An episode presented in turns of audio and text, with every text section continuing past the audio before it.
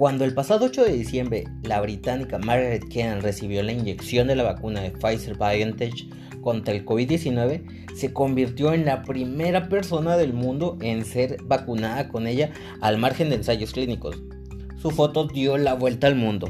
La visión de una plácida Kennan, recostada en el sillón, ataviada con una camiseta, con un pingüino feliz navideño, se convertía en la imagen de la esperanza del 2021. No obstante, antes que ella, más de un millón de personas en China ya habían sido vacunados de emergencia con dosis elaboradas por farmacéuticas de ese país desde el verano, sin que aquello apenas hubiera trascendido, ni nos enteramos sin que las bolsas y la ciudadanía global se fueran contagiando del tan necesario optimismo.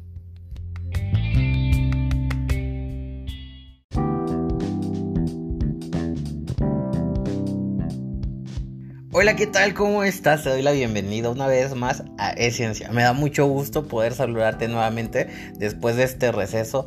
Y hoy vamos a hablar acerca de por qué nunca te enteras de lo que sucede en el otro lado del mundo. En Rusia, en China, no están haciendo vacunas o por qué es que en nuestros noticieros nunca escuchamos nada. Solo escuchamos Pfizer por aquí, Pfizer por allá. Es la única vacuna que es válida, es la única vacuna que está funcionando. Será la única que nos van a, colocar nosotros en nuestros países? No te pierdas todo el episodio completo que vamos a tratar de responder todas estas dudas. Agárrate que comenzamos.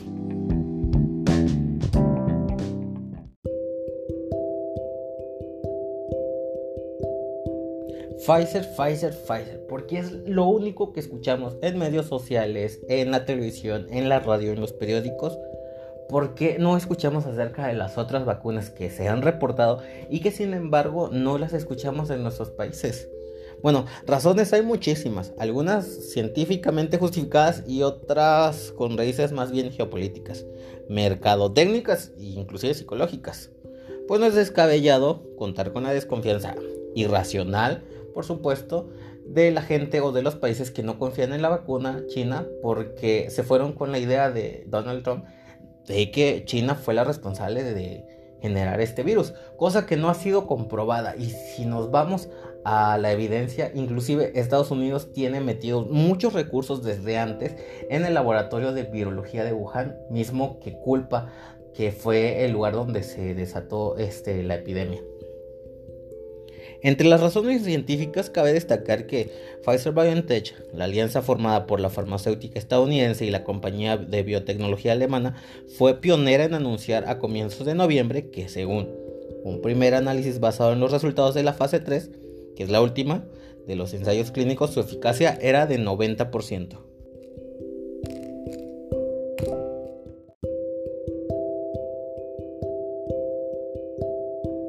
Bueno, así como Pfizer BioNTech, la biotecnológica estadounidense Moderna, que también elabora una vacuna de ARN mensajero, por la que el paciente genera una parte de la proteína del virus para provocar una reacción del sistema inmunológico, reveló poco después de la efectividad de su vacuna, que fue del 95% bastante más superior que la de Pfizer.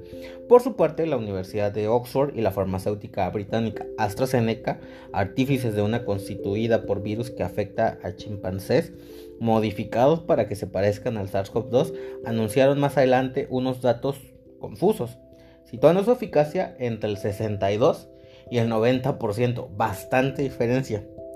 Por ahí hay algún detalle de que la segunda dosis no fue bien aplicada, pero después resolvieron eso aliándose con la vacuna rusa del Instituto Gamaleya, que también ha confirmado recientemente la vigencia del 91.4% de, de su prototipo Sputnik B la B es B de V de vaca, que significa vacuna, no es 5 porque eh, eso lo aclararon ya desde el Instituto Gamaleya, por si no se había, había quedado claro, porque hay muchos medios que todavía la siguen llamando como Sputnik 5.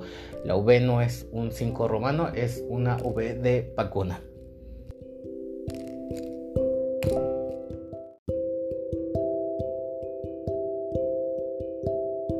Bueno, y ahora viene la pregunta, ¿la vacuna china es segura? Las vacunas chinas inoculadas con consideración de emergencia no disponen aún de eficacia oficial publicada. Esto porque, debido a que ellos pudieron controlar eh, el brote de la epidemia, en China ya no había manera de continuar los estudios. Por eso los estudios de fase 3 empezaron a hacer en México, en Brasil y en Argentina. Ese es el detalle que los desfavorece un poquito porque afortunadamente para ellos que pudieron controlar ya la epidemia, pero ya no dispusieron de personas para poder llevar a cabo la fase 3, que en esta fase evalúan en una condición real, o sea, en una condición de contagio, si la vacuna te está protegiendo, cosa que ya no es posible en China debido a que no hay casos activos de COVID. Las vacunas chinas son las que están fabricadas por las compañías del país, dos por la farmacéutica estatal Sinopharm, una por Sinovac y otra por CanSino, utilizada sobre todo por el ejército y es la que se está probando en México. En las fases 3 de los ensayos inicialmente pensadas para trabajadores en primera línea de riesgo como personal médico, antes de llegar a la tercera fase de ensayos, se han ido extendiendo a empleados de empresas estatales en el extranjero, se trataba de una iniciativa inusual que se emplea en situaciones de una pandemia. Apunta Jerome King, el director del Instituto Internacional de Vacunas, una ONG con sede en Seúl, Corea. No solo China dio luz verde a su utilización de emergencia, Rusia y Emiratos Árabes Unidos también lo hicieron para el Sputnik B rusa y varias vacunas chinas. La falta de información de las vacunas en fases tan preliminares y un escaso seguimiento de los efectos secundarios despierta las dudas sobre su seguridad. Básicamente, estás dando la vacuna y dejas marchar a la gente esperando obtener algo de información, pero no es obligatorio como en los ensayos regulados, añade Kim. Por su parte, las autoridades y las compañías chinas aseguran que las vacunas son seguras y los efectos secundarios escasos, como mucho fiebres bajas, picores, fatiga y mareo.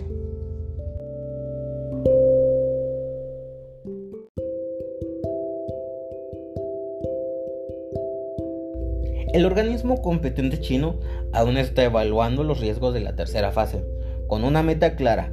Al no haber contagios suficientes en este país, desde hace meses los ensayos han tenido que continuar en el extranjero, realizados en más de una docena de países, incluyendo Brasil, Indonesia, Pakistán, México y los Emiratos Árabes Unidos. La recolección e interpretación de los datos recopilados en diferentes idiomas y a través de diversas metodologías puede resultar muchísimo más difícil que la de Pfizer. China está sintiendo una enorme presión, siente que cualquier fallo puede ser un golpe mortal para su reputación, como ocurrió con la distribución de mascarillas defectuosas, considera Kim. Lo que lleva a pensar que un retraso en su publicación no tiene por qué ser señal de mala praxis o falta de transparencia, sino que podría garantizar incluso un análisis más riguroso. Que hay prisa por hallar soluciones es innegable, con vacunas normalmente necesitando años para su desarrollo y no meses, no todas las compañías han acompañado además la revelación de los resultados con una publicación más detallada en revistas científicas, como es costumbre.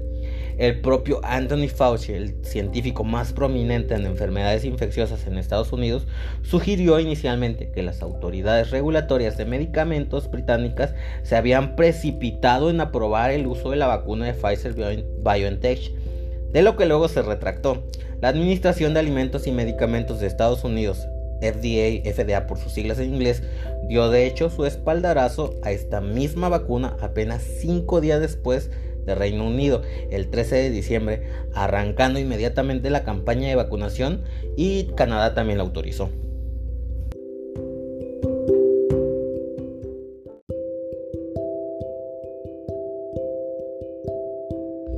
En cuanto a las vacunas chinas, Emiratos Árabes Unidos fue el primer país en anunciar el registro de una de las de Sinopharm el pasado día 9 tras la revisión de un análisis provisional de los ensayos clínicos de la fase 3 en su territorio, asegurando una eficacia del 86%.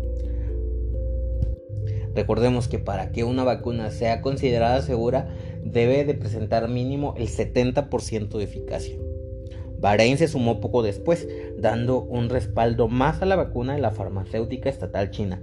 Por el contrario, Perú anunciaba recientemente la suspensión de los ensayos de dicha vacuna en el país mientras investiga si un suceso adverso ocurrido a uno de los voluntarios tenía que ver con el suministro. En Brasil, que adquirió la vacuna Coronavac desarrollada por Sinovac, la situación ha adquirido un tinte bastante político, mientras las autoridades regulatorias estatales, la Anvisa, han criticado la falta de transparencia de China, el gobernador de Sao Paulo, un enemigo del presidente Jair Bolsonaro, a su vez adversario de China, ha asegurado la intención de dicho estado de empezar a vacunar con ella a sus residentes en enero. Como bien, aparte también de las cuestiones científicas, influye demasiado, demasiado las cuestiones políticas.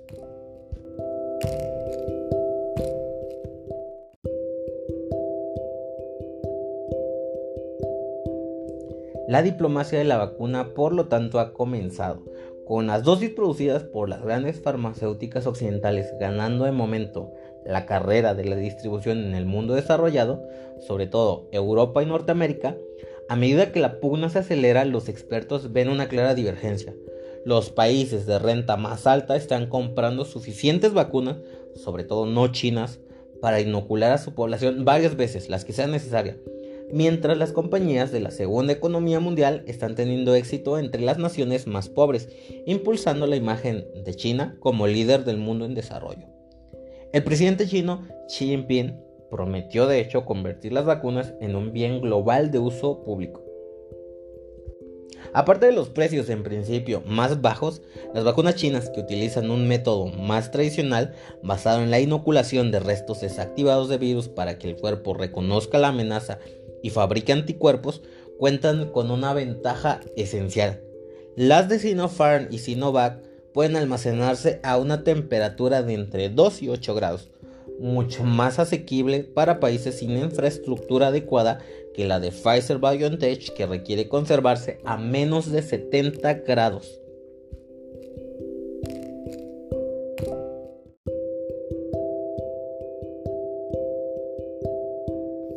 No obstante, una preocupación anda flotando en el ambiente. Muchos de los países en vías de desarrollo no disponen de organismos competentes que evalúen de forma independiente los resultados de los ensayos, como si lo han podido hacer los Emiratos Árabes Unidos o Indonesia, que ya han recibido 1.2 millones de dosis de la vacuna de Sinovac. En caso de no tenerlos, su única opción es, como se está haciendo con la vacuna de Pfizer, confiar de momento en la palabra, algo que Camboya, aliado clave de Pekín en el sureste asiático, se ha negado a hacer por ahora. No somos un basurero, no seremos su conejillo de indias. Esto es donde más lo hemos escuchado. Países que ni siquiera están haciendo sus propias pruebas de fase 3, pero ya inclusive se están negando a utilizar una vacuna, pero sí están aceptando otra vacuna de la que tampoco ellos fueron partícipes de la fase 3.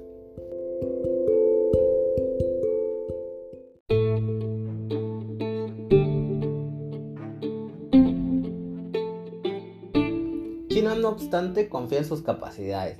Se espera que Sinopharm fabrique hasta 600 millones de dosis a finales de año y que aumente su capacidad de producción hasta lograr los mil millones para el próximo año. Mientras, la comunidad científica confía en que vaya publicando más información sobre los ensayos que calmen los ánimos sobre su fiabilidad. Su aprobación dependerá de la calidad y seguridad que muestren sus datos. En ese momento es difícil saber si las vacunas chinas son eficaces para prevenir el COVID-19. El mismo Singapur, país que ha pretendido siempre mantener la distancia entre China, clave para su desarrollo económico, y Estados Unidos, valedor de su seguridad, no descarta recurrir a la vacuna china en el futuro, tras aprobar recientemente la de Pfizer BioNTech. Podría ocurrir que, como planea Singapur, Estados Unidos o Europa Occidental acaben recurriendo a las vacunas chinas? Siempre que hablemos con países sobre utilizar vacunas China hay muchas dudas.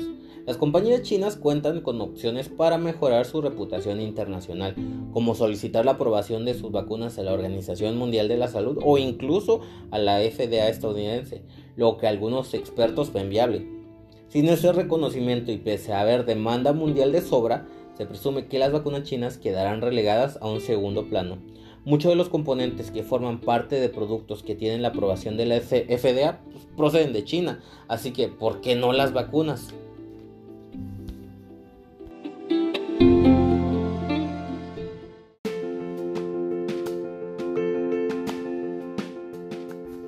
Pues bien amigos, resumiendo, tenemos aquí tintes políticos. Estados Unidos no va a permitirse ver opacado ni por una vacuna rusa ni por una vacuna china y todos sus aliados primero van a autorizar la vacuna que Estados Unidos autorice.